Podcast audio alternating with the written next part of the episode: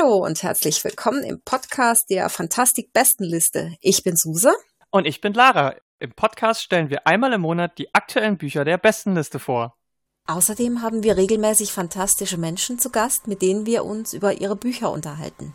Wir wünschen euch viel Spaß. Es war lange Zeit still um unseren Podcast, aber jetzt sind wir wieder in alter Frische da und versorgen euch wieder mit tollen Buchtipps und interessanten Gesprächen rund um die Fantastik. Heute reden wir mit dem Science-Fiction- und Fantasy-Autor James Sullivan. Aber zuerst gibt's natürlich wieder unsere Bestenliste. Die Nominierungstexte stammen von den unterschiedlichen Jurymitgliedern. Wir hoffen, für euch ist das eine oder andere Spannende dabei. Viel Spaß! Platz Nummer 10 Susanne Pavlocic Krieg und Kröten. Juriko Mandorak Doragon Frost, Siegelmeister, Feuerbeschwörer, Freund der Kröten, tut wirklich viel dafür, unsympathisch zu wirken und ist genau deshalb der perfekte Protagonist für Krieg und Kröten.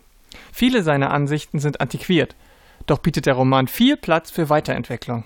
Und vor allem für Galina, seine ehemalige Schülerin, die ihm ordentlich eine runterhaut, wenn er sich mal wieder beschissen verhält. Juri will nach fünf Jahren eigentlich endlich wieder nach Hause kommen, findet dort aber Arkades. Mit einem Siegel auf der Zunge kann sie er nicht sprechen und Juriko muss einsehen, dass er Hilfe braucht. Zusammen mit seiner Kröte Padda, heimlicher Protagonist der Frostchroniken, macht sie sich auf die Suche nach seinem alten Lehrmeister. Platz 9, Lieber Duku, das neunte Haus. Lieber Dugo, die mit Das Lied der Krähen bereits auf den Bestsellerlisten vertreten war, schaltet in ihrem neuen Roman einen Gang höher, was die Darstellung von Gewalt und Gegröße angeht. Ihre Protagonistin Alex, Studentin an der Universität Yale, besitzt die Fähigkeit, Geister zu sehen und gerät in ein Mord- und Verschwörungskomplott, weil ihre Elite-Uni hinter den Kulissen nur für Eingeweihte, sichtbar von schwarzen Magiern, beherrscht wird. Bardugo erzählt durchweg packend, die krude Story nimmt man ihr jedoch nicht so ganz ab. Platz 8. Michel Desieux, Richtung Nirgendwo, Melodies Song. Drei Jahre war ich unterwegs gewesen, immer auf der Suche nach dem letzten Überlebenden. Ich kam durch Dörfer, die keine Namen mehr trugen, und Städte, die so still wie ein Friedhof waren. Drei Jahre blieb ich allein. Dann sah ich den Rauch am Horizont. Michel Desieux entführt uns erneut in eine nicht weit entfernte postapokalyptische Welt, und legt vor unsere Augen einen Roman, der es ganz beiläufig schafft, dass man sich als Leser tiefgehende Gedanken über das Leben macht. Wer zum Ende des Wer zum Ende dieses Werkes unberührt bleibt, sollte sich wohl eher Gedanken über seine eigene Psyche machen. Ein absolut überraschendes Endzeitdrama, wundervoll erzählt und in seiner Gänze ein Meisterwerk. Platz 7 Hannes Birlinger, Der Vogelschorsch. Lena ist fasziniert von dem neuen Nachbarn, obwohl der durch seine Frisur und seine eigenwillige Kleidung schon etwas merkwürdig aussieht. Dafür hat er eine besondere Gabe, mit Vögeln zu sprechen. Vögel lieben den Georg, der deshalb schnell der Vogelschorsch in Lenas Gedanken wird. Aber kommen die Menschen, die er in seinem Leben verliert, wirklich als Vögel zu ihm zurück? Der Vogelschorsch ist davon überzeugt. Doch Lena ahnt, dass er sich mit dieser Geschichte vielleicht nur aus seiner überaus grausamen und einsamen Jugend herausträumen möchte eigentlich ein sehr tief in der Realität verwurzelter Roman wären da nicht die Vögel und wäre da nicht dieses herzzerreißende Ende, das die Magie des Vogelschorsch endgültig zu beweisen scheint. Ein literarisches Kleinod mit eindringlichen Illustrationen, mit eben diesem leisen Hauch von Fantastik, der Bücher so besonders macht. Platz Nummer 6. Julie Kagawa im Schatten des Schwertes. Der Auftakt der Trilogie der US-amerikanisch-japanischen Autorin weist ein interessantes Gemisch aus exotischer Fremdheit für westliche RezipientInnen und gleichzeitig genügend bekannte Plot- und Rollenmuster auf. Die beiden Hauptfiguren, Yumiko, eine Kitsune, ein magisches Geschöpf, das sich sowohl in einen Mensch als auch einen Fuchs verwandeln und zaubern kann, und Tatsumi, ein Dämonenjäger, sind beide damit beauftragt, eine magische Schriftrolle zu verschiedenen Bestimmungsorten zu bringen.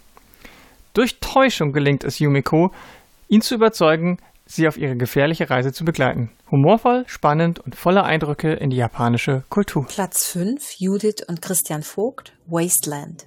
Lailai und Sito leben in einem postapokalyptischen Deutschland, in dem sich die Menschen zu unterschiedlichsten Gemeinschaften zusammengeschlossen haben.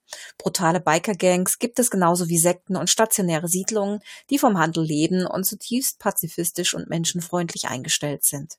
Das fragile Gleichgewicht wird jedoch gestört, als Sito im verseuchten Ödland ein mysteriöses Baby findet.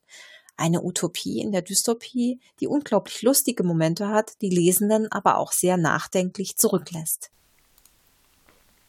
Platz Nummer 4. N.K. Jemisin, Brennender Fels. Brennender Fels ist Teil 2 von N.K. Jemisons großartiger Trilogie Die große Stille. Und auch in der Fortsetzung geht es genauso episch weiter wie in Teil 1 Zerrissene Erde. In jedem Moment spannend, überraschend und poetisch erzählt, widmet sich der Roman der Geschichte von Essun und ihrer Tochter, die in immer gewaltigere Ereignisse hineingezogen werden. Das Buch malt ein pessimistisches Panorama von Verzweiflung und schwindender Hoffnung.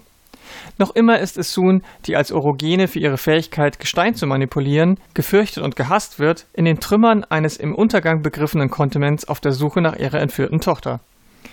Jemisons Roman verbindet einmal mehr ein ausgeklügeltes Endzeit-Setting mit afroamerikanischer Lebensrealität und wirft Fragen auf, denen wir uns gerade heute nicht entziehen können. Wie ertragen Menschen es, auf eine schier endlose Geschichte von Versklavung und Missbrauch zurückzublicken? Wie vererbt sich Leid und wie tief muss es sein, damit es zu Gewalt führt? Zugleich fügt sie dem ohnehin schon psychologisch tiefgehenden Problemkomplex nun eine exzellent umgesetzte Kinderfigur hinzu, die einem die Ungerechtigkeit nur noch schmerzhafter vor Augen führt. Stilsicher, feinfühlig und klarsichtig eröffnet die vielleicht wichtigste Autorin der zeitgenössischen Fantastik eine Perspektive, die zu lange unerzählt blieb. Platz 3, Katharina V. Haderer, Das Schwert der Totengöttin. Der Auftakt der Reihe über eine Rückkehr der Toten im Fantasy-Reich Tradea wartet mit zwei ProtagonistInnen auf, die durch ihre Ecken und Kanten sehr speziell und individuell sind. Dafür sind sie aber umso liebenswerter in ihrem Kampf gegen die Wiedergänger und das sie beherrschende Artefakt. Ein spannender Auftakt, der Lust auf mehr macht. Platz Nummer 2 Melanie Vogeltanz Shape Me in einer ernährungsoptimierten Gesellschaft, die Lebensmittel gerecht nach Kalorienbedarf verteilt, ist es endlich gelungen, das Bewusstsein einer Person in den Körper einer anderen zu transferieren. Doch genutzt wird diese bahnbrechende neue Technologie primär dazu, reichen Menschen das Abnehmen zu ersparen. In den Körpern ihrer Fitnesstrainerinnen können sie nämlich ein bequemes Leben führen, bis sie in den eigenen, nun gut durchtrainierten Leib zurückkehren können. Doch als der Körper einer unschuldigen jungen Frau gestohlen wird, macht sich die Schattenseite des Systems bemerkbar. Melanie Vogeltanz gelingt klug, witzig und pointiert, dabei aber auch eindrucksvoll schmerzhaft ein geradliniger und wohlkonzipierter Science-Fiction-Thriller rund um das Thema Leiblichkeit, der spüren lässt, dass es wenig Persönlicheres gibt als den eigenen Körper. Und sich der Frage widmet, in welchen Situationen diese persönliche Grenze überschritten wird. Dass neben Ernährungsmustern andere zentrale Handlungselemente chronische Krankheiten und die Pflege von Angehörigen sind, verleiht dem Ganzen ein Gewicht, das bei einem so kurzen Buch überrascht sich aber zugleich vollkommen folgerichtig anfühlt. Chapeau! Platz 1, Tamsin Muir, ich bin Gideon. Gideon will nur eins, runter von diesem Planeten und vor allem weg von der Tochter der Herrscherfamilie, mit der sie aufgewachsen ist. Doch als diese ihr die Freiheit anbietet, im Gegenzug zu einer einzigen Mission, schlägt Gideon ein. Allerdings entwickelt sich die Mission anders als erwartet und alle scheinen ein doppeltes Spiel zu spielen. Wer witzige Science-Fiction mit einem Hauch von Fantasy und Splatter mag, dazu noch mit einer schlagkräftigen Protagonistin im doppelten Sinne, der ist bei Ich bin Gideon genau richtig. Das war die besten Liste für diesen Monat und jetzt geht es weiter mit unserem Interviewgast. Hallo, ich bin Suse und bei mir ist die Lara. Hallo. Und auch heute haben wir wieder eine wundervolle Gästin für euch im Podcast parat. Äh, wir sprechen mit Nora Bensko, Autorin, Sängerin, Lektorin über ihr kreatives Schaffen und vielleicht noch einiges mehr. Hallo Nora. Hallo, freut mich total, dass ich hier sein darf. Danke, dass du hier bist und dir die Zeit nimmst, mit uns zu reden.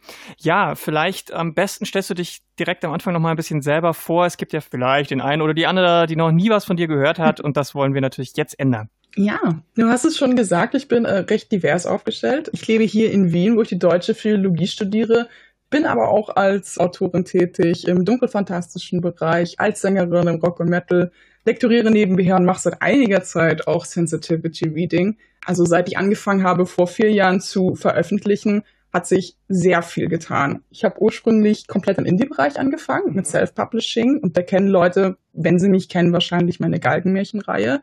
Äh, inzwischen habe ich jetzt aber auch einiges an Kurzgeschichten mit Verlagen veröffentlicht. Ich liebe es wirklich auch als Hybridautorin tätig zu sein. Und nächstes Jahr erscheint ein ziemlich großer Roman von mir, ein Amazon-Roman mit dem Arbeitstitel Schwestern der Klinge bei Drömer Knau. Man darf also auf vieles gespannt sein, was noch kommt. Und ich bin gespannt, wo mich das Abenteuer noch hinführt. Hm.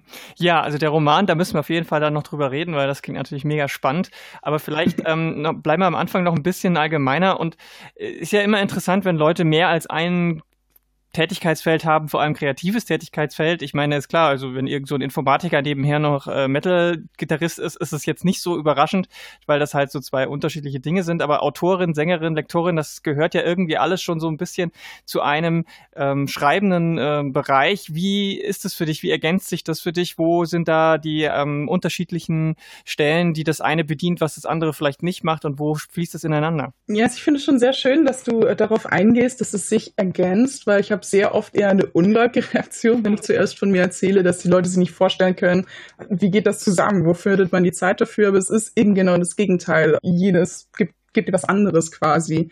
Mein Herz liegt auf jeden Fall primär beim Schreiben. Also ich habe schon immer das Schreiben geliebt, schon als Kind ein Faible für Literatur gehabt und das wollte ich immer machen. Ich komme aber auch aus einer Musikerfamilie. Mein mhm. Vater ist Jazzmusiker. Und dadurch war ich wirklich sehr früh ähm, von sehr viel Musik, allen Genres halt ähm, immer umgeben, auf Konzerten von ihm. Und äh, das Schreiben einerseits ist auch sehr sehr in mich selbst schauen, sag ich jetzt mal. Es kennt wohl jeder dieses einsame Sitzen am, am Schreibtisch. Am Schreiben kann eine sehr einsame Tätigkeit mhm. sein. Musik ist genau das Gegenteil. Musik ist immer mit anderen. Musik ist wirklich auch eine Experience auf der Bühne, ähm, wo du richtig die Sau rauslassen kannst. Mhm. Und genau darum geht es, um, um diese Ergänzung. Einerseits kann ich dann sehr gefühlvoll sein. Ich auch irgendwie depressiv reinversetzen in meinen Text geradezu, wenn ich am Schreibtisch bin. Und wenn ich dann aber auf der Bühne bin, dann ist es das Gegenteil. Dann drehe ich auf und das ergänzt sich wirklich großartig und ich möchte weder das eine noch das andere missen. Und das Lektorat ist dahingehend auch nur eine Tätigkeit, die gut dazu passt. Diese Singen und Schreiben ist quasi, wo mein Herz liegt. Ähm, Lektorat macht mir aber auch möglich, mit Texten zu arbeiten, was ich liebe, aber auch halt davon zu leben, recht sicher mhm. zu leben. Ich habe sie mir sehr früh schon diese Frage gestellt, ähm, obwohl ich noch nicht, es noch nicht müsste, ich studiere ja noch, will ich vom Schreiben leben oder nicht? Und habe dann tatsächlich gesagt, es wäre wahrscheinlich schön, viele Leute träumen davon, aber vom Schreiben zu leben bedeutet natürlich auch, nach einem Markt zu schreiben und das, das ist etwas, was mir, was mir schwerfällt. Ich, ich habe mehr so einen Ruf, irgendwie bestimmte Geschichten zu erzählen, möchte dann nicht immer darüber nachdenken, sind diese Geschichten marktfähig. Ich möchte einfach nur hm. die Geschichte erzählen, wie sie in mir ist. Und Lektorat macht mir quasi möglich, davon zu leben, aber auch äh, die Geschichten veröffentlichen zu können, die ich will, völlig unabhängig vom finanziellen Aspekt. Du hast schon gesagt, du schreibst Dunkelfantastik. Ähm, vielleicht kannst du das noch mal ein bisschen erklären, äh, was das genau bedeutet und vielleicht auch woher das kommt, dass genau das dein präferiertes Genre ist. Ja, also ich schreibe vor allen Dingen Dark Fantasy, aber ich finde dunkle Fantastik als Begriff kann man auch weiterfassen. Ich habe zum Beispiel auch einen Science Fiction in der Schublade. Also bei all meinen Texten ist es auf jeden Fall so, dass sie meistens so eine Art dunkelromantischen Touch haben. Mhm. Und so erkläre ich auch gerne die Herkunft des Genres. Die moderne Erklärung ist ja gerne bei Dark Fantasy, Fantasy mit Horrorelementen, aber ich finde, dass es vor allen Dingen auch seinen Ursprung hat im dunkelromantischen Edgar Allan Poe, E.T.A. Hm. Hoffmann. Und hm. das sind vor allen Dingen auch, äh, ist die Literatur gewesen, die mich schon immer sehr geprägt und fasziniert hat, mit auch ihren ganz speziellen Themen wie, wie Todessehnsucht und ähm, oder dass du eine Fantastik hast, die sehr viel auch mit Jenseits und Diesseits zu tun hat. Und das mag ich vor allen Dingen auch äh, sehr, sehr gerne. Also im Gegensatz halt zu der klassischen High Fantasy zum Beispiel, ist das nochmal eine viel ähm, makabrere Literatur, aber auf eine, auf eine schöne Art. Ähm, also ich, ich sehe mich auch nicht so irgendwie der, der Horrorscharte zu eigen, die dann manchmal sehr auf das Grausame zum Beispiel gepolt hm. ist, ähm, sondern es ist so, es ist so beides. Dieses Genre hat sowohl Licht als auch Dunkelheit und das ist, was ich so gerne daran mag. Und als ich angefangen habe, da waren meine Texte wesentlich düsterer, mhm. äh, typischer Teenager-Weltschmerz, würde ich sagen. und jetzt, wo ich aber älter werde, habe ich das Gefühl, dass da auch viel mehr äh, Schönheit und Hoffnung mit dabei ist. Und, ähm, und das mag ich an dem Genre sehr gerne, dass es in dieser Hinsicht so wandelbar ist. Hm. Ja, das, ähm, der, es gibt ja auch den Begriff der Schauerromantik, wobei der ja häufiger ja eher so ein bisschen abfällig benutzt wird. Und ich bin halt immer wieder überrascht, wie dieses äh, Genre so manchmal ein bisschen auch innerhalb der Fantastikszene so abgetan wird, während eben so große Autoren wie Edgar Allan Poe und Hoffmann, äh, E.T.H. Hoffmann, ähm, ja heutzutage als Hochkunst äh, gelten. Ähm, das widerspricht sich ja irgendwie so. Also ich mag ja das überhaupt nicht, wenn so gewisse äh, Bereiche immer so als weniger wertvoll oder ähm, irgendwie abgetan werden. Ähm, du hast auch du hast vorhin schon gesagt, es fließt relativ viel wahrscheinlich von dir, von deinen eigenen Sachen da rein. Ähm, welche, was, was sind da so die, die Kernsachen, die da, also gibt's da, hast du da so Grundthemen, die immer wieder kommen, oder ist es sehr situativ, sage ich mal, dass wenn du sagst, okay, jetzt in der Zeit, in dem Jahr, da war das bei, bei dir gerade total aktuell und im Jahr drauf war es dann was völlig anderes? Oder wie, wie ist da so diese Themenauswahl bei dir? Mm, ja, ich denke schon, also ich glaube, man kann bei mir tatsächlich wirklich schon von Tropes sprechen, so ein bisschen. Also ich habe meine Fans, die sicher auch so ein paar Sachen erkennen, aber ich glaube schon, dass es auch Phasen gab. Ich in der frühen Phase, also wo ich wirklich noch Teenagerin war, meine ersten Stats gemacht habe, waren meine Texte wirklich äh, sehr dunkel, mhm. äh, hatten auch sehr viel mit Tod zu tun oder waren auch recht suizidal. Und das hatte definitiv auch damit zu tun, dass ich viel Mobbing verarbeitet habe zum Beispiel, mhm. das mich auch jahrelang begleitet hat. Ähm, jetzt, wo ich älter werde, wandelt sich das halt eben. Ich habe, wie ich mit den Galgenmärchen angefangen habe, hat mich sehr stark patriarchalische Gewalt beschäftigt, allerdings äh, auf einem sehr kleinen, kleinen Bereich, also vor allen Dingen Gewalt von Männern an Cis-Frauen betreffend. Mhm. Und das hat sich so gewandelt in den letzten vier Jahren, die ich mich in der Fantastik-Szene bewege. Mit diesen vier Jahren, die ich mich bewegt habe, habe ich auch irgendwie viel mehr von, von meiner Identität irgendwie wirklich erst wahrgenommen. Also es, es fing so ein bisschen an, eben mehr Awareness irgendwie, wie ist es für mich, mich als Frau durch die Welt zu bewegen.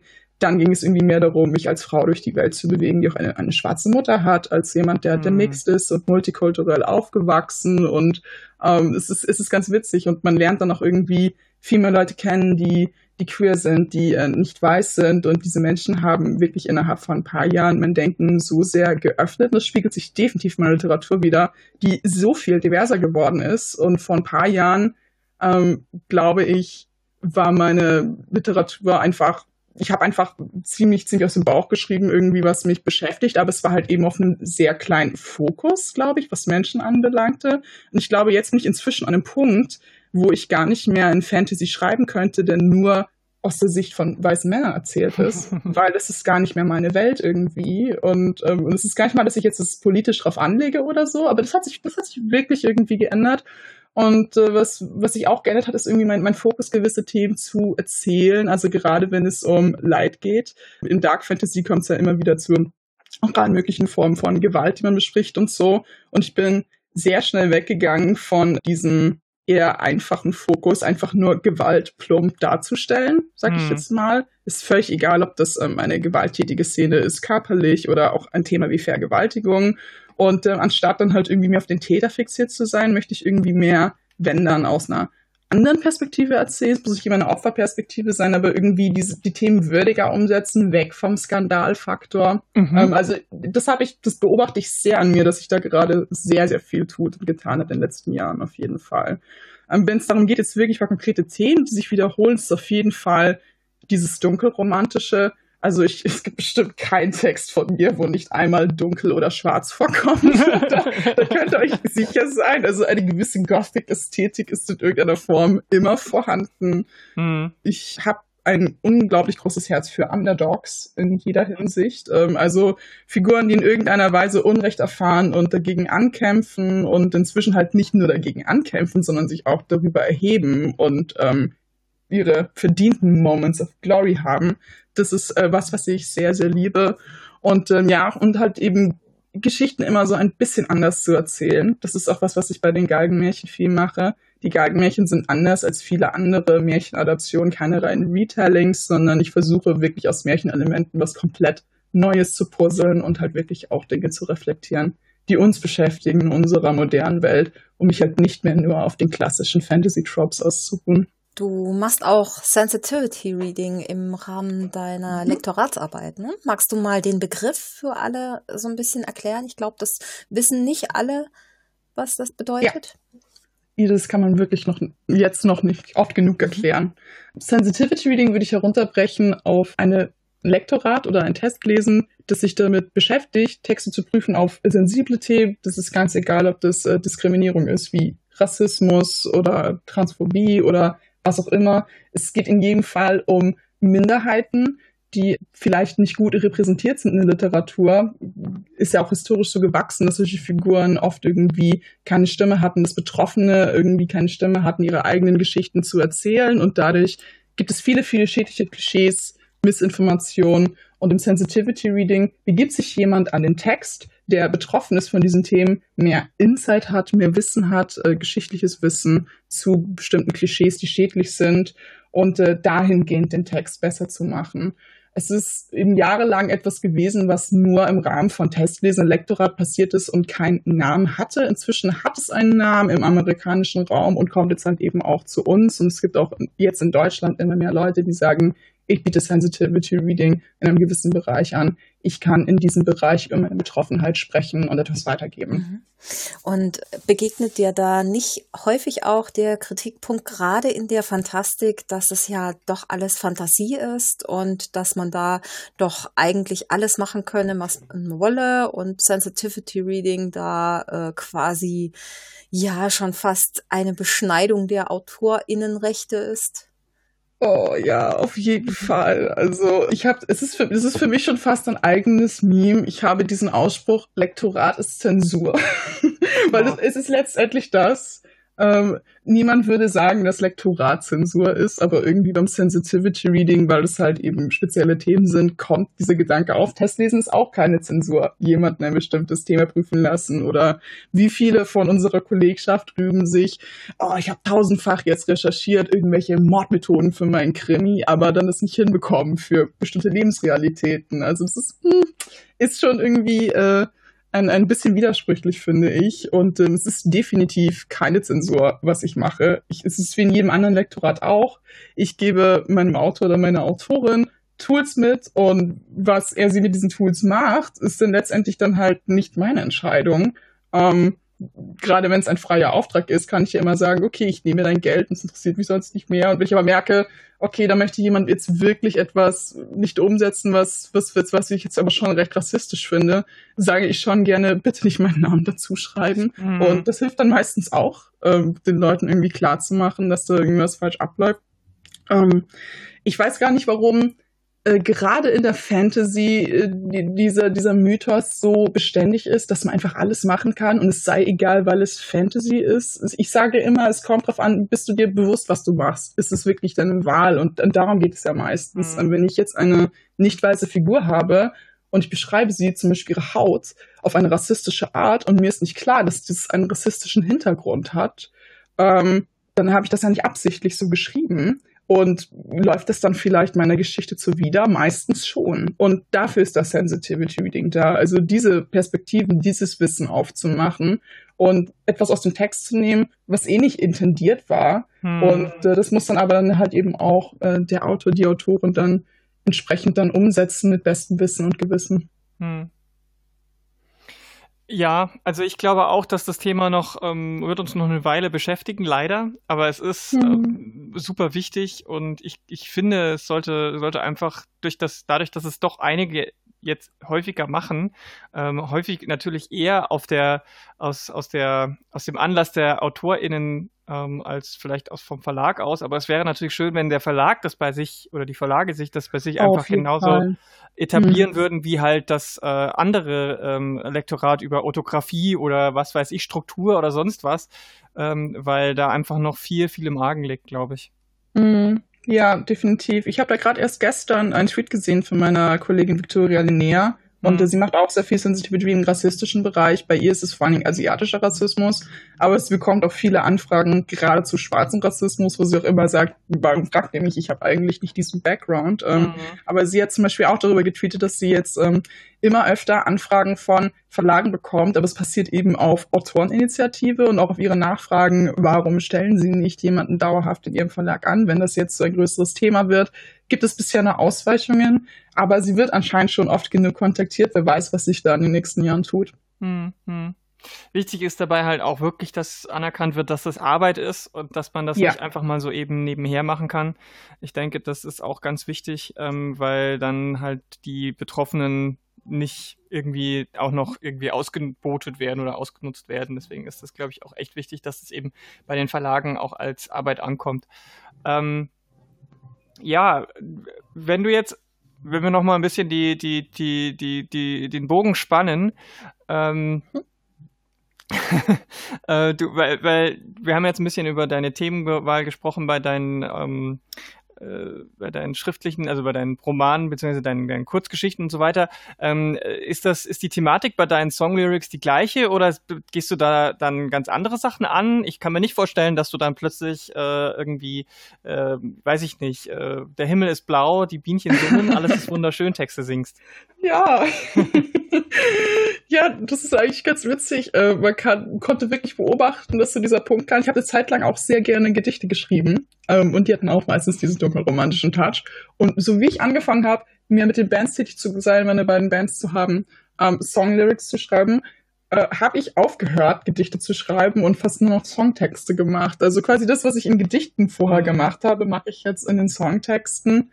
Und ähm, die sind dann meistens auf Englisch, äh, nicht auf Deutsch. Mhm. Aber ich habe auch schon teilweise ein paar Deutsche geschrieben.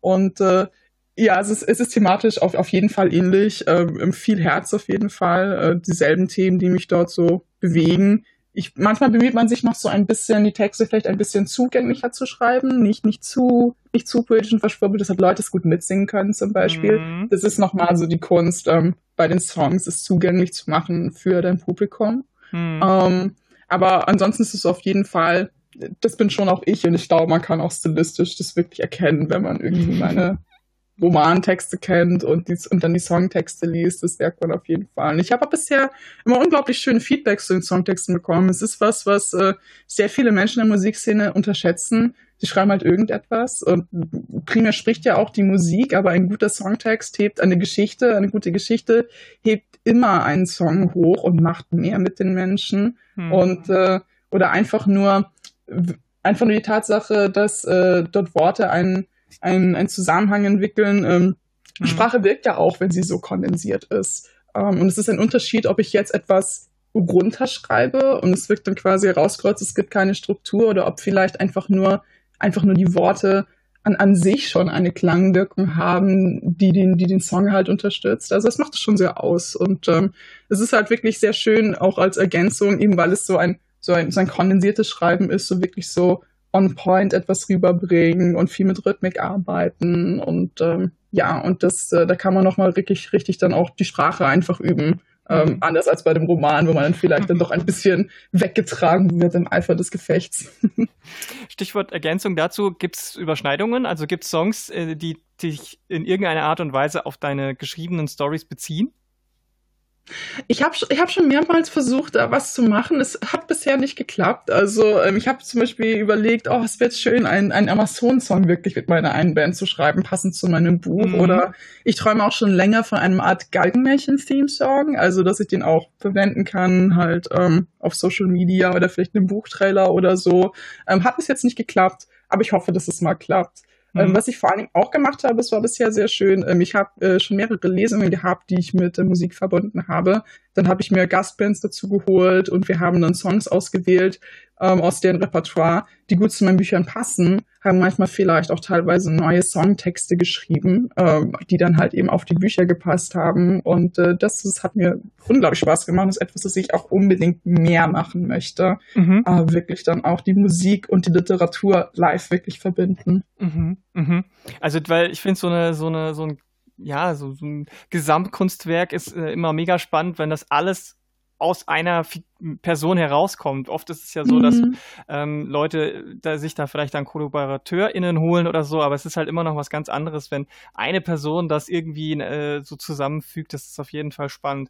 Ähm, lass uns noch mal ein bisschen über dein, dein Schreiben auch äh, reden. Du hast ja ähm, dich bei vielen deiner Geschichten tatsächlich auch ähm, auf klassische Märchen bezogen. Wie, wie, wo kommt das her? Und also warum, warum hast du das gemacht? Äh, haben dich die Märchen irgendwie persönlich ähm, als Kind vielleicht schon oder dann später ähm, so berührt, dass du gemeint hast, ähm, dass, da möchtest du gerne was machen? Oder hast du dir immer schon gedacht, hm, also die Idee ist ja ganz gut, aber ich würde es anders machen?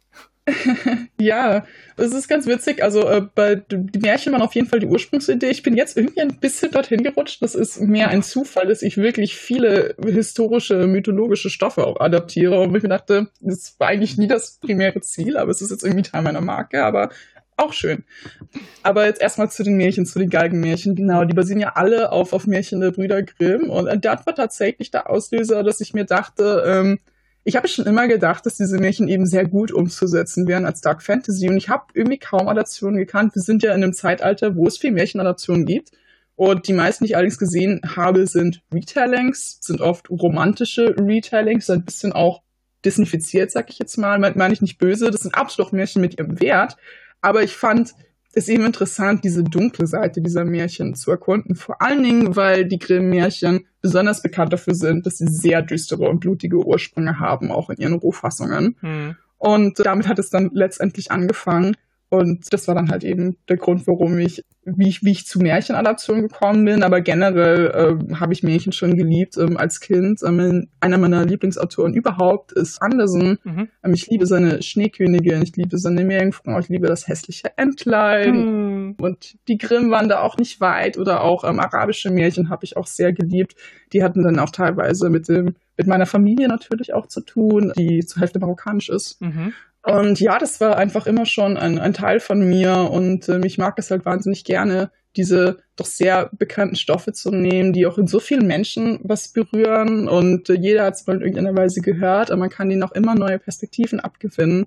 Und äh, das ist letztendlich was Spaß macht. Und äh, das mache ich letztendlich bei den Amazonen auch gar nicht anders. Also ich nehme auch diesen klassischen mythologischen griechischen Stoff, äh, viel auch trojanischer Krieg, man denkt, oh, ich habe schon alles dazu gesehen und gelesen, aber es stimmt meistens nicht. Wenn man sich wirklich in die Quellen begibt, entdeckt man noch tausende von Sachen oder einfach nur wirklich mal die Perspektive zu ändern, wie ich es in dem Roman gemacht habe, mal nicht aus der Sicht von Helden zu erzählen, sondern zum Beispiel aus der Sicht von Amazonen, mhm. ändert sehr, sehr viel und das macht sehr viel Spaß ähm, an diesen Retellings du hast jetzt, du hast quasi, ähm, du hast mit äh, Schwestern der Klinge ähm, ja jetzt entfernst du dich damit ein bisschen von den, von den, äh, der, ja, von diesen deutschen klassischen Märchen und gehst sehr weit in die griechische Mythologie. Mythologie. Du hast äh, eine der größten Geschichten, die Ilias, die, die ähm, Irrfahrten des Odysseus und so weiter.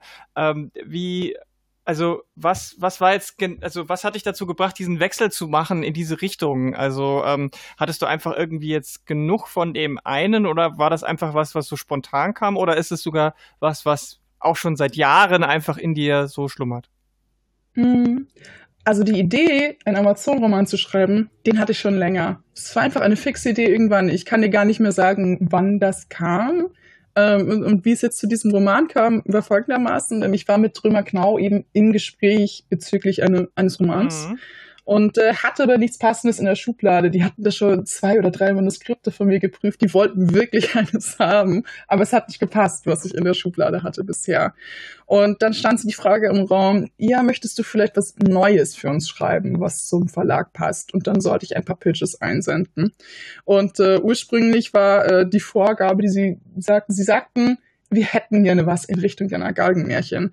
Also habe ich vor allen Dingen mhm. für Märchenadaption Pitches eingeschickt. Also da war eine Menge tolles Zeug auch dabei. Ich hatte eine Idee für eine Horrormeerjungfrau und für ein Horror Pinocchio und eine Rattenfänger von Hameln Adaption. Oh, ja. ist auch noch alles ja. Aber dann fiel mir halt ein, hm, du hattest auch diese Idee mit den Amazonen. Es kam, kam total fix und äh, vielleicht tust, schickst du die auch noch mal ein. Und das war dann letztendlich die Idee, die sie total begeistert hat. Und äh, so sind wir dazu gekommen. Wer weiß, ob ich dann jetzt dieses Projekt sonst jetzt angefasst hätte, wahrscheinlich nicht. Vielleicht wäre es sonst erst Jahre später gekommen. Aber ich habe auch das Gefühl, es ist jetzt genau richtig. Ähm, aber diese Idee gab es also schon länger und irgendwie ergab sich das jetzt einfach, dieser Wechsel, weil diese Idee schon länger bestand und gut zu Knau passt. Mhm. Aber es ist wahrscheinlich keine ähm, Geschichte, die äh, so in Richtung Wonder Woman geht, oder? Weil, also die Essenz von Wonder Woman ist ja eher so dieses Kämpfen ist das, ist, ist manchmal nötig, aber eigentlich geht's darum, die Leute mit der tatsächlich sehr präsenten Kraft der äh, Liebe zu überzeugen. Und äh, Ach so, oh Wonder Woman macht ja, macht ja alles aus Liebe. Aber sie ist natürlich auch eine krasse Kämpferin. Also sie ist ja, ähm, die ist ja, sie ist ja ausgebildet an jeder Waffe im Zweikampf und sie ist ähm, in ihrer aktuellen Version ja auch eine Göttin im, mit übernatürlichen Kräften. Und ähm, äh, da jetzt im Vergleich dazu, dein, dein Roman mhm. sind deine Amazoninnen, äh, wie sind die so drauf, sage ich mal? Ja, genau. Ich muss auch kurz dazu sagen, äh, ich habe den ersten Wonder Woman-Film gesehen und äh, finde Gal Gadot generell als Wonder Woman großartig besetzt und es ist eine, eine Menge Schönes dabei. Ich kann mich noch äh, lebhaft an diesen Powerwalk mm. erinnern, den sich das No Man's Land ist eine großartige ja. Szene, muss ich wirklich sagen. Aber ähm, was ich trotzdem an dem Film zu kritisieren hätte und generell auch an vielen, vielen Medien, die Amazon umsetzen, ist, es ist meist sehr verträglich umgesetzt, mhm. sag ich jetzt noch. Also es ist immer noch eine Story, die zum größten Teil aus Männern besteht. Eben äh, Wonder Woman hat auch ähm, eine, eine Love Story am Laufen, einen Fokus auf einen Mann und das ist etwas, was ich äh, viel beobachtet habe. Generell ist ein Lieblingstrope zu Amazon, den ich gar nicht mehr sehen kann nach meinen Recherchen. Ja. Diese Idee, ach, jetzt haben wir dieses Kriegerinnenvolk ähm, und äh, die verbannen alle Männer und jetzt kommt ein Mann daher, in den sie sich verliebt und es ist quasi die große verbotene Liebe mm. zwischen den Kulturen und das ist dann, wo ich mal so denke, oh nee, genau das wollte ich äh, nicht erzählen. Ich wollte, ich wollte die Geschichte von Frauen erzählen und wirklich was, was Frauen auch bewegt in Sachen Womanhood. Also Liebe ist ein Aspekt davon, aber es ist vor allem auch nicht nur Liebe an Männern, mhm. ähm, etwas, was eine Rolle in meinem Manuskript spielt. Und sie, es ist auch nicht ausschließlich Liebe, was alle was alle bewegt, alle Figuren bewegt. Ähm, manche von ihnen sind Mütter, die meisten von ihnen sind Waffenschwestern. Sie haben eine, eine Geschichte, ein größeres Ziel. Ähm, eine Figur ist eine, eine Königin und es geht nur um ihren großen Feldzug und ihr Volk quasi wieder aufleben zu lassen. Und äh, es ging also quasi darum, jene Seiten des Amazon-Mythos zu erzählen, weil ich das Gefühl hatte, dass das gab es bisher noch gar nicht so. Also wenn ich Amazon gesehen habe in Medien, waren sie entweder Feinde, oft auch sehr sexualisiert, eben dieser Fokus auf Liebe und äh, ich wollte einfach dahingehend ein bisschen mehr erzählen. So habe ich jetzt drei Hauptcharaktere. Die eine ist eine recht einfache Frau, ähm, eine Athenerin, die aufgenommen wird vom Amazonenvolk und sie ist eine Mutter und wird dann gesegnet mit äh, Kräften der Göttin Artemis, die sie dann aber in einen größeren Konflikt stürzen. Mhm. Eine davon ist ihre Liebhaberin. Mhm. Das ist Protagonistin 2. Das ist die Kriegerin Klete. Also sie ist ganz wunderbar. Also sie hat schon ein riesiges Fan in meiner Testleserschaft. Das ist ganz toll.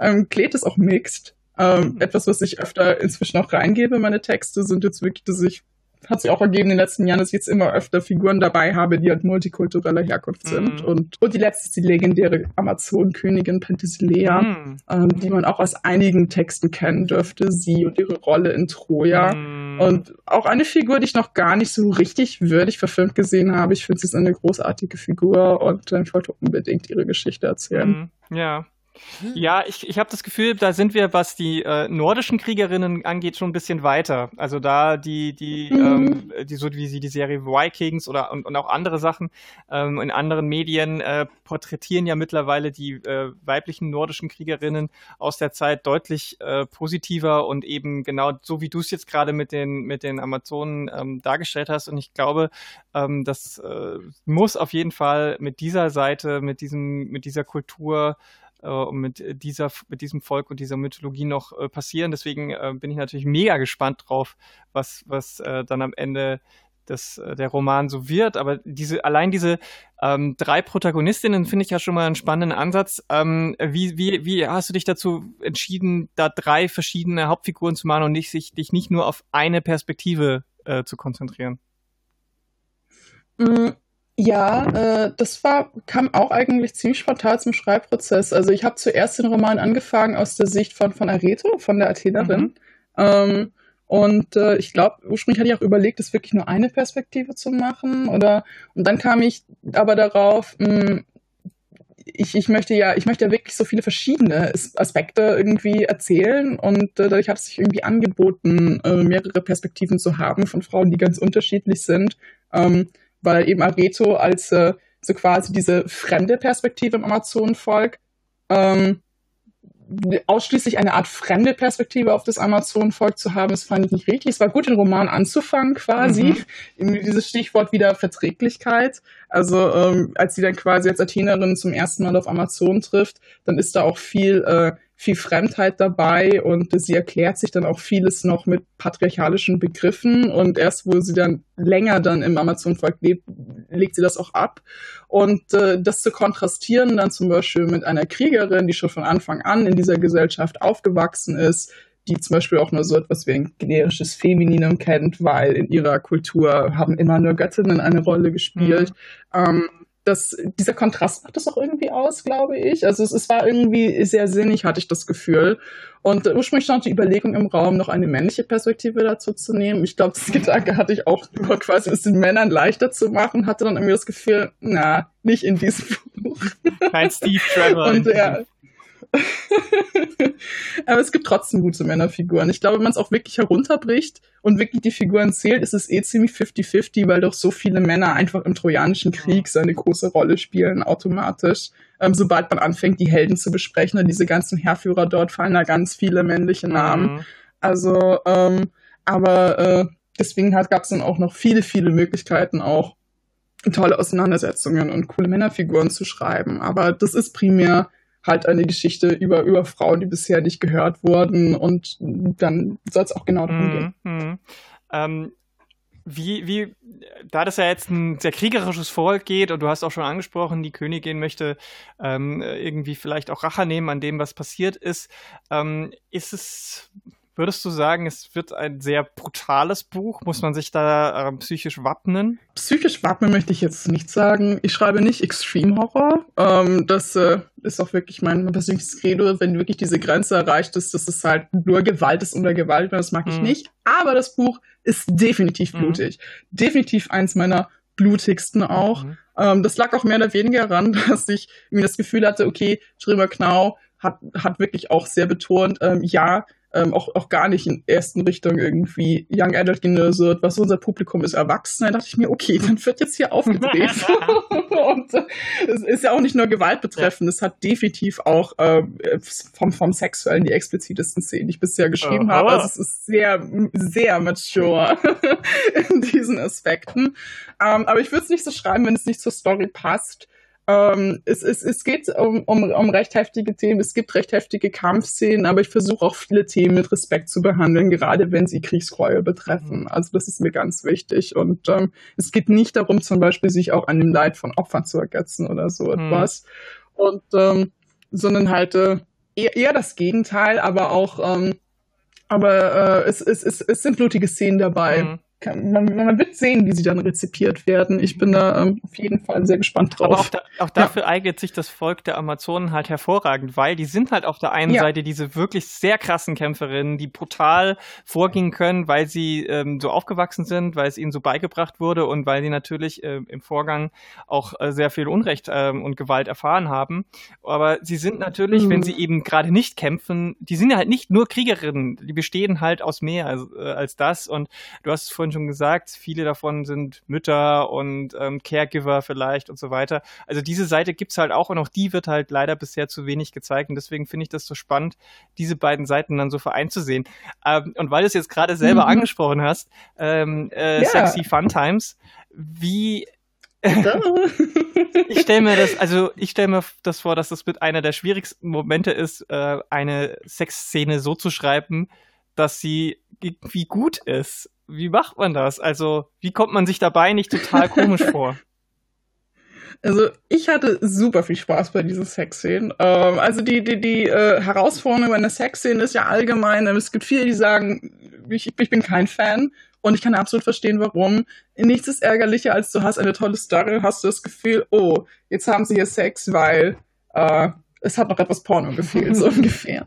Ähm, und äh, die Herausforderung ist quasi, es wirklich zu implementieren, dass es eine Berechtigung hat in dem Buch, finde ich, dass es auch zu den Charakteren passt so ein bisschen. Und äh, aber witzigerweise habe ich das von Anfang an das, das Gefühl gehabt bei diesem Buch, es muss da rein.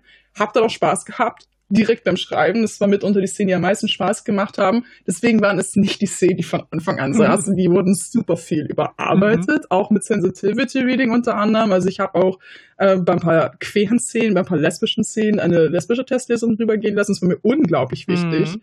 weil wenn ich schon solche Szenen dabei habe, dann soll das auch wirklich realistisch sein und ein entsprechendes Publikum mhm. ansprechen und nicht tausendfach irgendwelche Hetero-Klischees äh, reproduzieren, weil das passt ja dann auch gar nicht zum Thema des Romans. Und ähm, ja, aber bis jetzt hat es, jetzt hat es ein lesbisches Gütesiegel. Wir werden dann sehen, wie es, wie es bei der Veröffentlichung aushält. Lesbian approved. ja. Und äh, ja, ähm, aber ich, ich stehe absolut hinter diesen Szenen. Ich finde sie auch wichtig. Ich behaupte, die Szenen, wie sie jetzt sind im Buch, können gar nicht geskippt werden, weil sie auch so wichtige Dinge über die Charaktere mhm. sagen. Und äh, gen genau dann äh, ist, ist, passt eine Szene, wenn sie, wenn sie was beiträgt zum, zum restlichen Roman. Und das tun diese Szenen auf jeden Fall.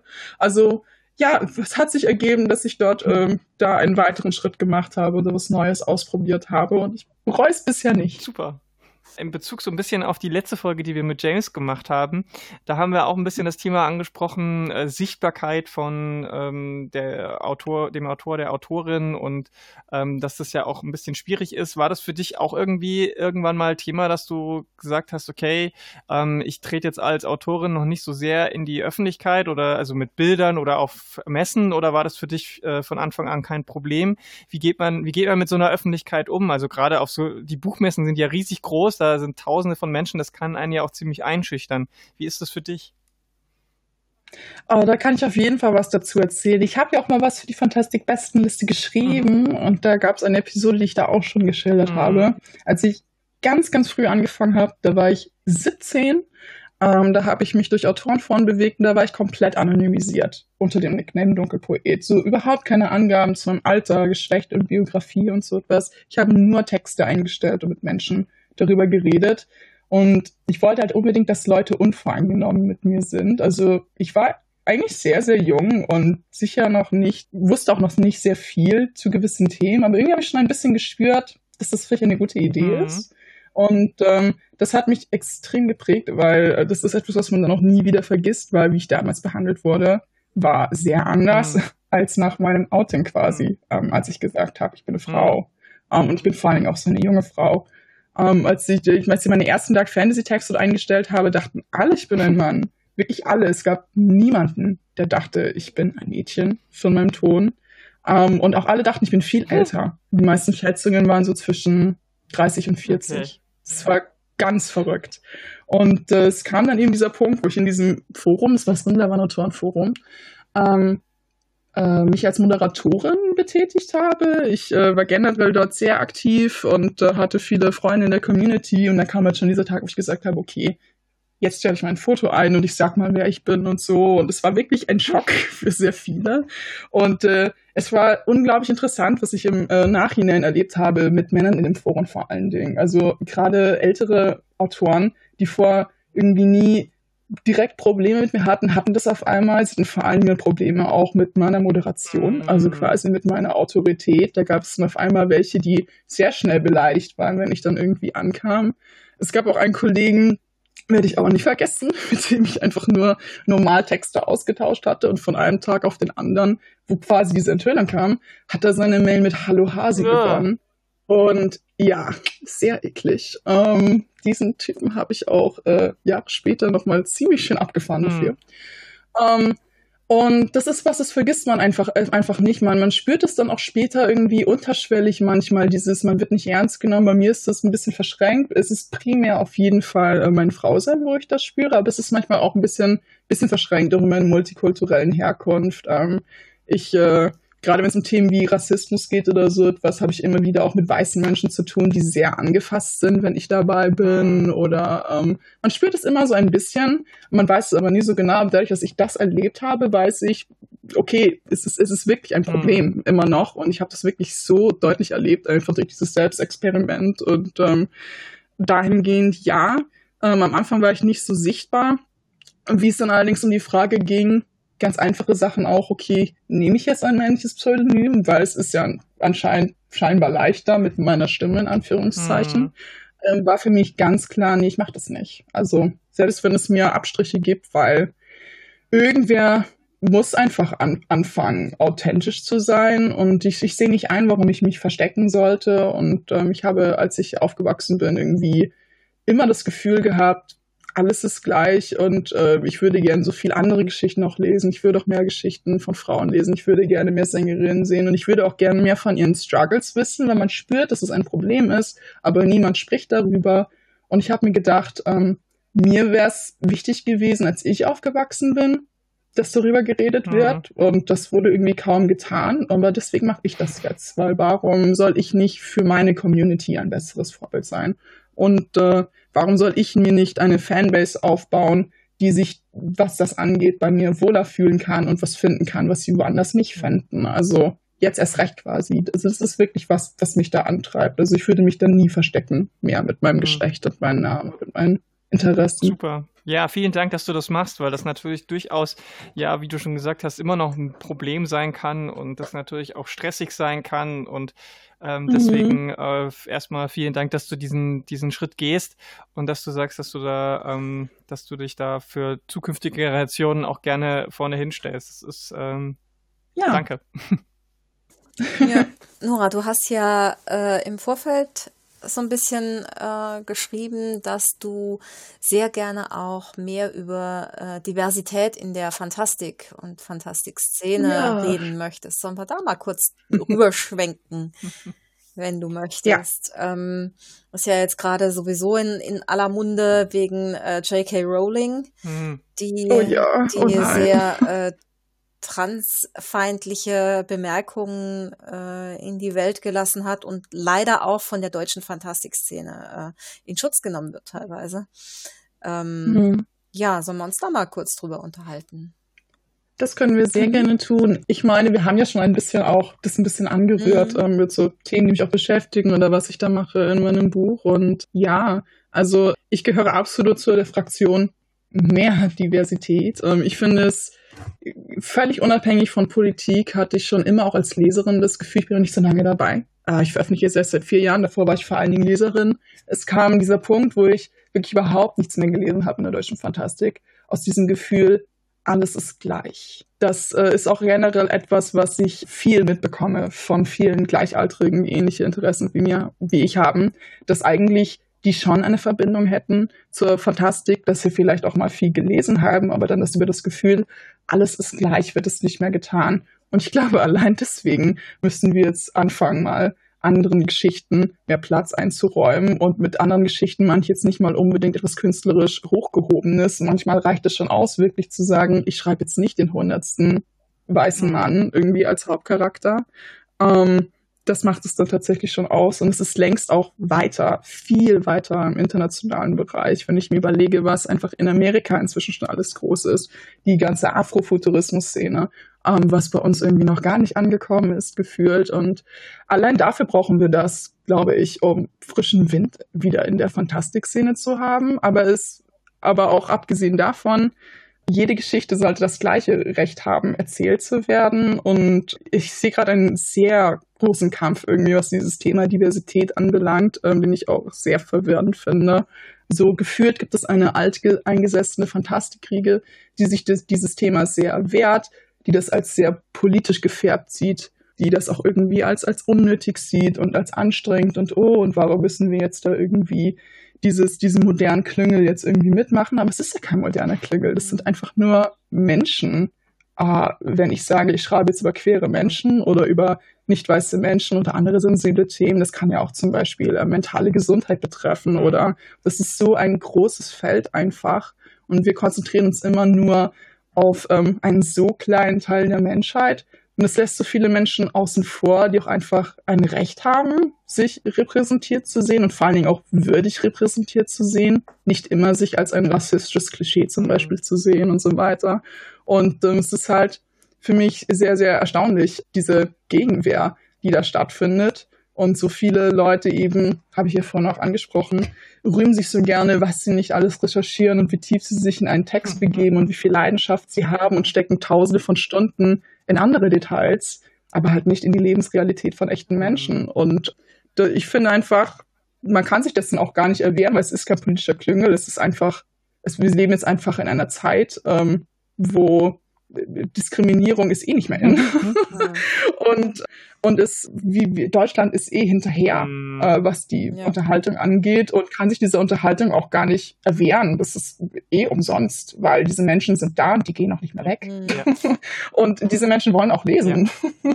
und, und das sollen sie auch, nicht wahr? Und Kann, kann das sein? Also ich habe ja den Eindruck, dass gerade in Deutschland so diese Ablehnung vor allem von der Seite der ja, der, dieser Fantastik-Dinos, diese alteingesessenen, meistens äh, weiße Cis-Männer, äh, dass die von der Richtung überwiegend kommt. Äh, drückt mich da der Eindruck oder habt ihr auch das Gefühl? Also ich, was ich mitkriege, ist das genau der Fall, ja. Schon. Also es sind natürlich auch äh, sicherlich ein paar alteingesessene Cis-Frauen dabei, aber der Großteil ist auf jeden Fall genau diese, diese, dieses Spektrum. Ähm, und die bringen auch oft dieses ähm, komische Argument, dieses Scheinargument, dass das jetzt plötzlich alles so politisieren sei, wobei ähm, das ja totaler Quatsch ist, weil sobald ein Mensch sich eine Geschichte ausdenkt, die in einer Welt spielt, die irgendwie eine Gesellschaft hat, ist dies, das ganze Werk mm. politisch. Und der, die Entscheidung, gewisse Dinge zu tun, wie zum Beispiel diese endlose Recherche in irgendeine Richtung, aber andere Dinge nicht zu tun, ist politisch. Das ist, ähm, es wird, es wird nur von denen nicht so gesehen. Das ist halt für die eine Leerstelle in ihrem Denken und wir benennen die Dinge halt konkret und dadurch ist es für, in deren Wahrnehmung plötzlich alles politisch, was es vorher nicht war. Aber ihre Bücher waren auch schon immer politisch. Sie waren halt nur nicht politisch gut. Sie waren halt politisch sehr engstirnig auf ein, auf, auf ein, auf ein ganz spezielles äh, Publikum, aus eine, auf eine ganz spezielle Sicht geprägt. Und ähm, mal ganz davon abgesehen, dass es halt nach, weiß ich nicht, 100 Jahren deutsche Fantastik von, von einer gewissen Gruppe für eine gewisse Gruppe einfach auch langweilig ist und ähm, ich äh, und in einer äh, zunehmend globalisierten Welt und auch äh, rein wirtschaftlich in einem globalisierten Buchmarkt ähm, ist es halt so, dass die Leute dann dazu tendieren, eher AutorInnen aus anderen Kulturkreisen und Sprachen zu lesen, sei es jetzt übersetzt oder im Original. Und ähm, da, da leidet ja dann auch die deutschsprachige Fantastik einfach drunter. Und sich da, da dem zu verwehren, ist, ist ähm, auch auf dieser Seite ähm, auch wenn es eher nachgelagert ist, ist es halt auch einfach nicht sinnvoll. Ähm, also es gibt so viele Argumente, warum diese Sichtweise einfach Quatsch ist. Und ähm, ja, deswegen, ich glaube das auch so. Ich weiß nicht, wie Nora das sieht. Ja, du hast eh schon eine, eine Menge jetzt gesagt. Also ähm, ich glaube auch, dass es ein Generationenproblem teilweise ist, aber nicht ausschließlich. Ähm, es gibt natürlich überall solche und solche Menschen. Und ich sehe auch viele, viele ältere ähm, die da durchaus reflektierter sind und äh, sich weiterentwickeln. Aber generell sieht man das auf jeden Fall schon, dass eine etwas ältere traditionelle Riege, gerade die, die auch ähm, mit der Völkerfantasy ähm, mm. aufgewachsen ist oder diese mitgeprägt hat, dass die irgendwie Schwierigkeiten haben, ähm, sich davon zu lösen. Und ähm, aber ich glaube, es ist halt eben letztendlich zu ihrem Nachteil, weil wie ich, ich bin ein Mensch eben der neuen Generation und wie ich die neue Generation sehe, gibt's gibt's gibt's keine, die die, die diverser ist in großen Teilen und, und aufgeschlossener und, und politisch interessierter und auch hin, sich selbst hinterfragend. Und die, wenn man sagt, man äh, geht mit denen nicht mit, dann interessieren sie sich rein, einfach nicht für einen. so genau. einfach ist und das. Und äh, darum geht's halt letztendlich auch. Also äh, diese Frage, okay, nehme ich da diese neue Generation auch ernst oder nicht? Und ich glaube auch, dass meine Generation dahingehend sehr viel missverstanden mhm. wird. wenn ich mir so, wir haben nicht umsonst das Boomer-Meme und so mhm. etwas. Mhm. Ähm, ja. weil uns wird so oft eben vorgehalten, ach, wir, wir, wir interessieren uns, uns für nichts mehr und wir, wir sind nur medienabhängig. Wir haben sicherlich eine Menge, Menge Probleme und äh, sind sicherlich auch kein, kein Monolith, aber in meiner Generation steckt sehr, sehr viel mehr, als ihr zugetraut ja. wird und äh, vor allem wird halt eben nichts zugetraut, weil uns immer so gesagt wird, ach ja, gerade so dieses, dieses politische, ähm, diese Diversität und so etwas, es ist jetzt nur eine Teenagerphase und es ist so ein, ein, ein, ein, ein Herablächeln auch irgendwie der älteren Generation, die dann aber eigentlich ähm, vor allen Dingen damit zu tun hat, dass sie halt realitätsfern sind, was uns angeht. Ja. Und ähm, also das muss ich wirklich äh, sehr scharf sagen. und äh, ich, ich bitte da halt wirklich da darum, also wer, wer das jetzt gerade nicht sieht, äh, und ich meine, wir sehen das jetzt auch gerade, äh, diese riesigen Diskussionen, die wir gerade haben mit, ähm, mit Black Lives Matter weltweit mhm. oder viele, viele andere Diskussionen, die wir in den, in den letzten Monaten auch geführt haben zu allen möglichen Themen. Mhm ganz egal, ob das Rassismus ist oder zum Beispiel auch Frauenwelten in Deutschland, das sind ganz oft auch Diskussionen, die angeführt werden von jungen Menschen, die verbreitet werden von jungen Menschen mhm. und die da schon wesentlich weiter sind und wesentlich mehr auch fordern. Ähm, also und einfach Ansprüche haben, was das angeht. Und äh, das darf man nicht ignorieren, sollte man nicht. Oder äh, kann man natürlich tun, aber dann wird man einfach abgehängt. Ist meine Prognose. Ja, ja ich glaube, es ist dann auch ein, einfach ein Verlust von Relevanz, der dann folgt als, als äh, Folge, als, als, ja, kannst schon fast sagen, als selbstverschuldete Strafe. Ähm, aber es ist genau diese, dieses, äh, dieser, dieser Widerspruch in, äh, in den, in den Aussagen von der älteren Generation ganz oft, die einerseits sagen, ach, diese jungen Leute, die, ähm, die machen ja gar nichts mehr, die können nur jammern und hängen nur den ganzen Tag auf Social Media mit lustigen Tiervideos rum. Und wenn, wenn die jungen Leute dann mal was machen, dann heißt es auch wieder nicht in Ordnung. Dann mhm. heißt es mhm. wiederum, ja, die sollen mal lieber was lernen und was schaffen und, und, und weniger politisch aktivistisch unterwegs sein. Also es geht in, es geht immer nur darum, dass man sich selbst möglichst wenig bewegt, ähm, dass es immer schön bequem bleibt weil Veränderung ist halt unbequem, ist halt, da muss man sich bewegen, ähm, da muss man auch mal was Neues machen und das ist dieser Generation häufig zu anstrengend. Und das spiegelt sich halt leider auch oft in den äh, prominenten Leuten wieder. Ich meine, ähm, das ist, das fängt damit an, wenn man an, wenn man einfach mal vorsichtig versucht, Tolkien zu kritisieren für, für manche Sachen, die vielleicht nicht so geil waren äh, in seinen Werken, dann äh, sieht man schon sehr schnell, wo sich so ein bisschen äh, die Leute befinden. Und wenn man dann eben jetzt auch noch so aktuelle ähm, Sachen reinnimmt, wie eben Rowling, die ja schon öfter durch problematische Aussagen aufgefallen ist und jetzt nur halt Full Turf geht und ähm, ähm, auf Twitter gar nicht mehr irgendwie klarkommt und nur noch äh, irgendwelche komischen Scheißargumente oder Sachen raushaut, ähm, dann muss man halt gucken, wo, wo, wo positioniert man sich so, auf welcher Seite möchte man dann auch mhm. äh, irgendwo stehen, weil da gibt's halt dann leider auch klare Seiten und ähm, da ist es schon so, dass glaube ich, gerade die jüngere Generation sich ähm, ganz klar eben auf äh, die Seite steht von den Leuten, äh, die das nicht so geil finden. Und das, ähm, das, das sind jetzt nur, das sind jetzt so zwei Beispiele, aber da gäbe es sicherlich noch ein paar mehr, äh, bei denen das auch ist. Und das ist natürlich nicht nur im Buchbereich so, aber eben gerade auch im äh, Fantasy-Bereich muss man, sollte, sollte man da auch mal ein bisschen genauer hingucken und das auch aushalten, wenn die persönlichen Helden aus äh, vielleicht der Kindheit oder sogar noch aktuell ähm, vielleicht auch mal ein bisschen, ähm, ja, bisschen kritischer angegangen werden, weil wenn man eben auch so in der Öffentlichkeit steht, dann hat man eben auch eine Verantwortung. Ja, also ich finde generell auch, ähm, wenn wir jetzt kurz eh nochmal ähm, Jackie Rowling anrühren, ähm, finde ich ein unglaublich interessantes Beispiel, weil natürlich gibt es viele Menschen, die sie verteidigen. Aber was ich beobachtet habe, und das finde ich auch sehr mutmachend, gibt es auch einen wirklich sehr, sehr großen Teil der Harry Potter Fanbase. Und das ist eben diese junge Fanbase, die sich absolut bewusst ist, dass sie dort auch ähm, ihre Plattform für Transphobie benutzt, mhm. die ihr das auch nicht durchgehen lassen, die das so benennen. Und ähm, ich habe dann geht auch einen sehr interessanten Beitrag in den letzten Tagen gelesen. es wurde mir einfach in die Timeline gespült. Ähm, ich glaube, jemand schrieb etwas in der Hinsicht von, es ist schon ironisch, Rowling hat mit ihren Büchern eine junge Generation herangezogen, die ähm, vor allem auch bekannt dafür ist, besonders empathisch zu sein, besonders aktivistisch zu sein und äh, die sagen, Harry Potter hat ihnen so viel gegeben und ihnen eine so starke Community gegeben und äh, diese jungen, offenen Menschen nehmen dann auch natürlich ihre, ihre Bigotry ja. dann nicht hin. Sie hat quasi dann ihre eigenen, mhm. eigenen KritikerInnen hochgezogen. Und äh, das fand ich einen so interessanten Take. Ja.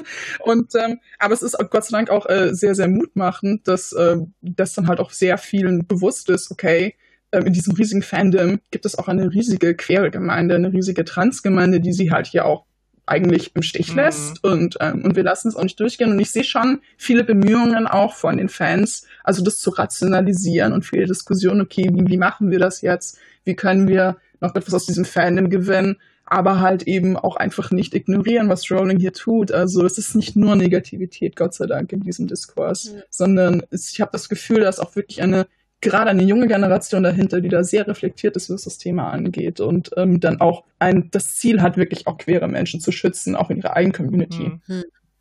Ich habe auch das Gefühl, dass momentan sehr viel im Wandel ist, sich sehr viel bewegt. Aber einerseits äh, finde ich das toll, andererseits frustriert es mich auch, weil äh, hm. wir könnten schon so viel weiter sein. Hm. Und ich habe das Gefühl, dass wir, äh, also die Menschheit an sich, sich immer wieder im Kreise dreht. Ne? Also ich habe, glaube ich, bei dir, Nora, vor, vor hm, ein, zwei Wochen einen Beitrag gelesen, den fand ich so faszinierend ähm, über die Heilige Schar Äh, das war, glaube ich, bei dir, oder? Ja, genau, genau das habe ich geschrieben, ja. Äh, ich finde das, du kannst gleich gerne äh, erzählen, worum es da geht. Ich fand das so faszinierend und ich möchte gerne Bücher über sowas lesen und nicht nur immer ja, über, über, diese Standard-Mainstream-Geschichten, äh, die halt überall einem begegnen. Aber erzähl doch mal, was es mit der Heiligen Schar auf sich hat. Ja, da bin ich jetzt ganz zufällig drüber gestolpert, weil ich habe im Zuge dessen, dass ich so viel auch für die Amazonen recherchiert habe, habe ich auch Homosexualität im antiken Griechenland und generell in der Antike recherchiert und da bin ich auf die Heilige Schar gestoßen. Und es war eine Armee von, von Theben, aus, die aus 150 homosexuellen Liebespaaren bestand. Und die wurden eigens rekrutiert vom König, auch mit dem Gedanken, dass Liebhaber besonders stark kämpfen, sich keine Blöße voreinander geben und ähm, und als diese Armee haben sie auch wirklich sehr große, erfolgreiche Kriegszüge geführt. Unter anderem haben sie auch dann ähm, eine Unterdrückung durch die Spartaner dann beendet. Und es ist ein, ein wirklich gar nicht mal so unbeträchtlicher Teil griechischer Geschichte, über den man aber gefühlt noch nie gehört hat. Und eben weil es halt auch quere Geschichte ist. Und ich habe es einfach dann geteilt zum Pride Month, mehr oder weniger als Fun Fact, aber es hat dann auch sehr viel Traction bekommen letztendlich, sehr viele Likes, sehr viele Überraschungen. Es gab dann sogar ein paar griechische Historiker, die sich gemeldet haben, gemeint haben, boah krass, ich studiere das und habe da noch nie von gehört. und, ja, und ähm, aber das liegt nämlich genau daran, weil diese Themen so unsichtbar sind im großen Diskurs einfach. Und ähm, also wirklich sehr, sehr verrückt. Und äh, man es gab übrigens auch eine unglaubliche Diskrepanz, ähm, was das Thema angeht. Es hatte Wikipedia-Einträge, dieses Thema, und äh, der deutsche war ein Absatz lang und der englische war äh, mindestens zehn Seiten oder so etwas. Und da sieht man auch mal wieder eine typische Diskrepanz zwischen deutscher und englischer Wikipedia. Also das musste ich auch bemerken. Ähm, aber ja, es ist genau wie so sagt, es ist Geschichte wir wissen eh, uns, uns hier, denke ich mal, die sprechen, ist es eh klar, dass es schon immer queere Menschen ja. gegeben hat. Aber es, es wird halt so oft irgendwie rausgelöscht, mm. irgendwie aus geschichtlichen Besprechungen. Ähm, also es, äh, viele Menschen glauben ja wirklich auch ungelogen an den Mythos, dass gerade Queerness oder auch kulturelle Diversität etwas Modernes ja. ist. Und dass dann vorher irgendwie alle in ihren Ländern hockten, nie miteinander Austausch hatten, alle waren heterosexuell und das ist halt einfach nicht die Realität. Mhm. Und allein deswegen ist es, ist es halt wert, diese Geschichten zu erzählen. Aber ja, ich würde auch einfach gerne ein Buch lesen und dann geht es vielleicht eben um, um diese Armee, um diesen Krieger, um einen Krieger irgendwie aus der heiligen Schar. Und äh, weil man sich dann natürlich auch fragt, sofort, wenn man das hört, oh, wie muss es gewesen sein einfach. Mhm. Und ich weiß, es gibt da so viel Spannendes zu erzählen, das aber nie erzählt wird, weil wir schieben diese Themen beiseite, weil sie zu politisch mhm. sind. Und ähm, das ist halt nicht richtig. Die, diese Geschichten ist genauso wert, erzählt zu werden und bin mir sicher, sie würden auch ein Publikum finden. Ja, also das ist halt auch, genau das ist es. Das Heteronormative ist ein Framing, das ist genauso politisch wie alles andere auch. Also nur mhm. ist es halt schon seit Jahrhunderten, wenn nicht sogar länger, ähm, so präsent, dass es uns kaum aufgefallen ist bisher. Und jetzt fangen wir halt an, das ähm, aufzuzeigen. Und äh, das ist natürlich äh, das ist natürlich dann vielleicht das Moderne, dass wir es jetzt checken, so und dass wir sagen, nee, ja. so geht's nicht weiter. Wir wollen das nicht mehr, dass es immer wieder ähm, ausgelöscht wird und beiseite geschoben wird. Das ist vielleicht das Moderne daran, aber die Queerness an sich, die gab's schon immer. Ja, klar. Ja. Das war mitunter auch wirklich sehr, sehr spannend, also auch bei dem Amazon-Roman auch eben das zu finden. Und äh, gerade in der griechischen Mythologie, ich finde ähnlich zum Beispiel wie auch ähm, Wikinger, mhm ist es ja durchaus auch eine Mythologie, die gerne herangezogen wird, um ähm, weiße Maskulinität mhm. irgendwie zu idealisieren und ähm, gerade auch so äh, der, wenn man allein an so etwas denkt wie den Hollywood-Film Troja, mhm ähm, der auch wahnsinnig whitewashed ist. Und ähm, also das ist etwas, was ich so bizarr finde, wo ich mir auch denke, warum nehmt ihr euch diese Mythologie, die wirklich so, so bunt ist und, und teilweise wirklich auch so queer. Also es gibt kaum einen Gott, der, der nicht bisexuell ist oder so. Und ähm, es ist wirklich äh, sehr erstaunlich halt äh, irgendwie für mich. Ich, oder was ich auch zum Beispiel eigentlich viel treffender fände nach meinen Recherchen, wäre eigentlich eben nicht von Griechenland und griechischer Mythologie zu erzählen, sondern eher von einem griechischen Reich, ähnlich wie das römische mhm. Reich. Weil vieles, was die Mythologie abdeckt, geht über einen riesigen Raum, geht meistens über den gesamten Mittelmeerraum. Allein die Ilias, Ähm, die reisen ja von Griechenland nach äh, Anatolien. Äh, Troja liegt eben an der Küste von Anatolien. Also wir haben hier auch türkische Geschichte. Äh, wir haben viele afrikanische Völker, die mitmischen. Es ist unglaublich reichhaltig ähm, an Kulturalität. Und, oder zum Beispiel auch ägyptische Söldner, äh, das auch das ägyptische Königreich war wahnsinnig stark zu der Zeit und hatte dort viel Austausch. Und es ist wirklich, es ist ein Mythos. Es ist nicht nur ein Mythos, es ist mehr oder weniger eine Lüge zu glauben. Und diese Geschichte ist nur weißes Kulturgut. Das stimmt nicht. Und aber irgendwie wird es dann auch so, so hingedreht manchmal von Fans. Und es erstaunt mich wirklich, unglaublich, also wie, wie sehr Geschichte zugunsten eines Narrativs verdreht werden kann. Und eben bei Griechen und Wikingern finde ich es durchaus ähm, am erstaunlichsten, muss ich hm. sagen. Ja, und es geht manchmal wirklich ganz absurde und total aufwendige Wege und es wird, äh, weiß hm. ich nicht, wie viel Aufwand betrieben wird, um möglichst das eigene Narrativ irgendwie pseudomäßig äh, zu beweisen, anstatt einfach, es wäre doch so viel einfach zu sagen, ja, okay, es äh, ist halt nicht so, wie wir das jetzt die letzten, letzten Jahre, Jahrhunderte gedacht haben oder ver vertreten haben. Und ähm, ist offensichtlich, dass das nicht so ist. Und wir fangen wir jetzt einfach mal an, das anders zu sehen und anders zu beschreiben. Es tut niemandem weh. So. Hm. Hm. Aber das Thema setzt sich ja nicht nur bei den äh, äh, Autoren und Autorinnen fort, sondern auch direkt in der Verlagsbranche. Was hm. habe ich jetzt neulich gelesen, dass ähm, verschiedene äh, englischsprachige Autoren und Autorinnen äh, mehr oder weniger erschüttert waren äh, durch diese, durch die Tatsache, dass deutsche Verlage in den Übersetzungen ja. ganz konkret nicht männlich oder weibliche Menschen, also nicht binäre Menschen äh, als äh, maskulin oder feminin definiert haben in der mhm. Übersetzung. Das habe ich auch mitbekommen, fand ich unglaublich ja. schockierend, weil es waren das nicht ja, wenige, die sich da äh, beschwert haben. Ja. Oder dass, dass auf deutschen Buchcovern plötzlich statt äh, einer schwarzen Person wie im englischen äh, Cover eine, eine weiß gewaschene Person ja. quasi dargestellt wird. Mhm, ja. Das ist ja, das hat ja. ja mittlerweile schon System in Deutschland Absolut. in der Buchbranche ekelhaft ist das teilweise sogar. Also ich finde ja. das richtig, ich finde das richtig schlimm, dass das so lange ja. auch äh, durchgegangen ist und ich kann mir nicht vorstellen, dass es vorher niemand gemerkt hat, so, sondern ähm, ich glaube, es war einfach nicht die Möglichkeit da, das so äh, öffentlich zu machen und so breit zu treten, dass es halt auch ähm, eine kritische Masse erreicht, damit die ähm, Verlage da mal vielleicht äh, umdenken, sag ich mal, ganz vorsichtig. Das ist, und, und meistens ist es ja so, dass wenn dann sich jemand kritisch äußert, dann heißt gleich, oh, ein Shitstorm, ein Shitstorm.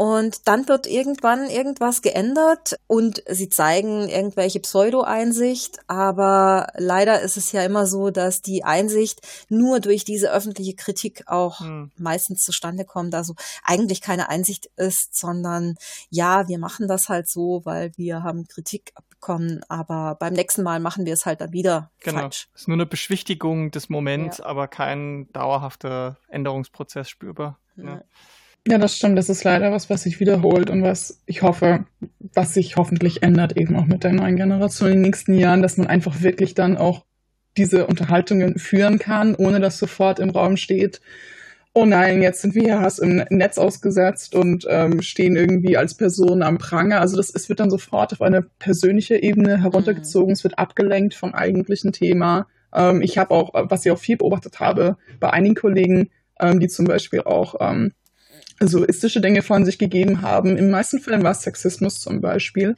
Ähm, dann beginnen die sich manchmal auch wirklich vorsätzlich in eine Opferrolle, in denen die von Hass gegen mhm. sich sprechen. Das ist etwas, das mir extrem aufgefallen ist, mhm. dass auch dieses Wort Hass gerne instrumentalisiert wird in diesen Diskussionen. Und ich finde das unglaublich. Ähm, das englische Wort wäre disingenuous ich weiß gar nicht, was, was jetzt das Deutsche dafür halt wäre. Vor allem heuchlerisch. Hm. ähm, ja, ich, es ist heuchlerisch, ähm, vor allen Dingen, wenn wir Diskussionen führen, ähm, die um Minderheiten gehen, weil ich, ich sehe, was Hass im mm. Netz ist. Ich kenne eine jüdische Bloggerin, die regelmäßig ähm, sich ja. rauslöschen muss, weil sie so hart von Neonazis verfolgt wird. Das ist Hass. Und Hass ist nicht, dass jetzt irgendwie die sexistische Aussage eines Kollegen kritisiert wird und dass er vielleicht dann 20 scharfe Kommentare bekommt und sich mit diesen auseinandersetzen mhm. muss.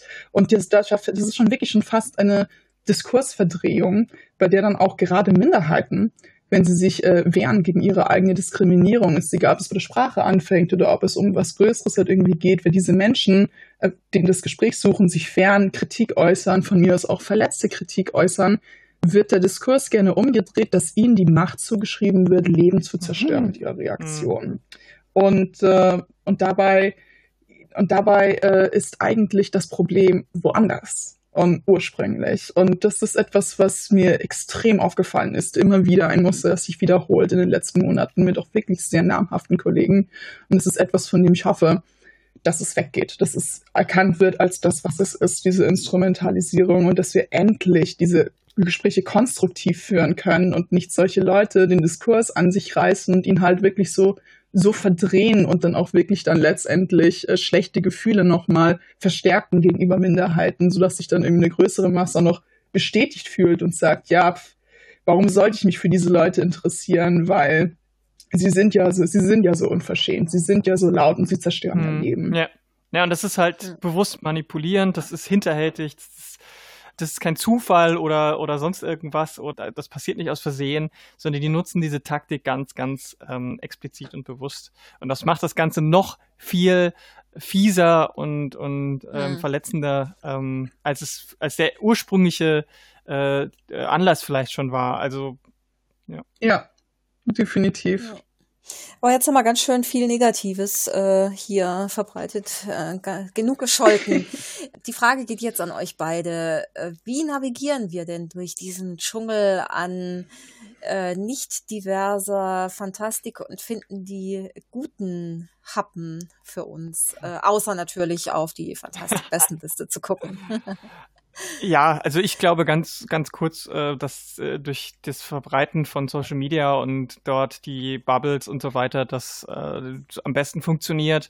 Es ist quasi die Erweiterung von Word of Mouth. Also ähm, das ist, glaube ich, das, was am besten funktioniert und äh, dass wir da selber einfach auch mehr noch drauf achten, gerade die Leute, die vielleicht von gewissen äh, Diskriminierungen nicht betroffen sind, genau diese Stimmen mehr, noch mehr in Zukunft zu verstärken und Druck aufzubauen, auch auf die Institutionen, die da vielleicht auch an Schalthebeln sitzen. Ich glaube, das sind so die, die zwei Punkte, die ich für mich ähm, auf jeden Fall wieder nochmal bestätigt gesehen habe durch die mhm. Entwicklungen jetzt in den letzten, ich sage jetzt einfach mal, Jahren und jetzt aktuell nochmal ganz krass hochkommt natürlich.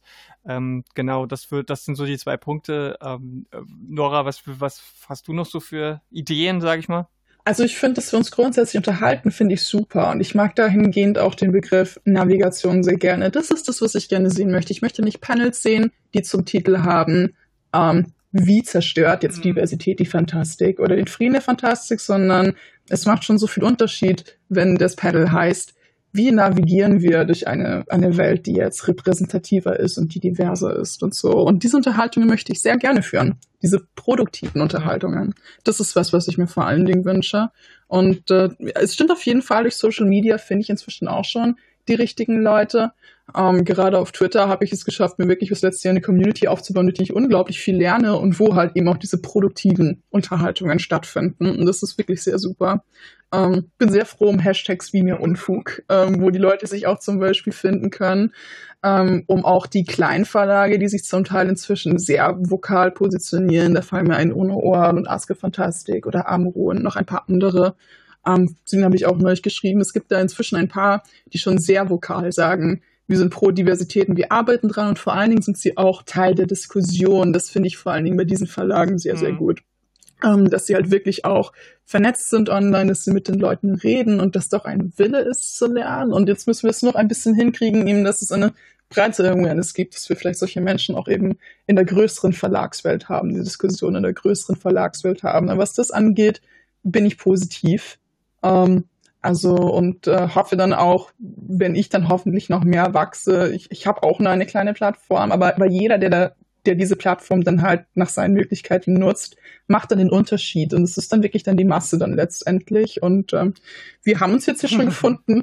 Wir führen diesen Podcast. Ähm, wir werden noch viel mehr Leute finden. Wir werden noch viel mehr Bücher schreiben, ähm, die dann einfach produktiv das umsetzen. Und, ähm, und dadurch kann es eigentlich nur wachsen, weil ähm, das ist eine gute Force, die dahinter steht. Und als eine solche wird es dann auch wahrgenommen werden und rezipiert mhm. werden. Das finde ich einen schönen Gedanken.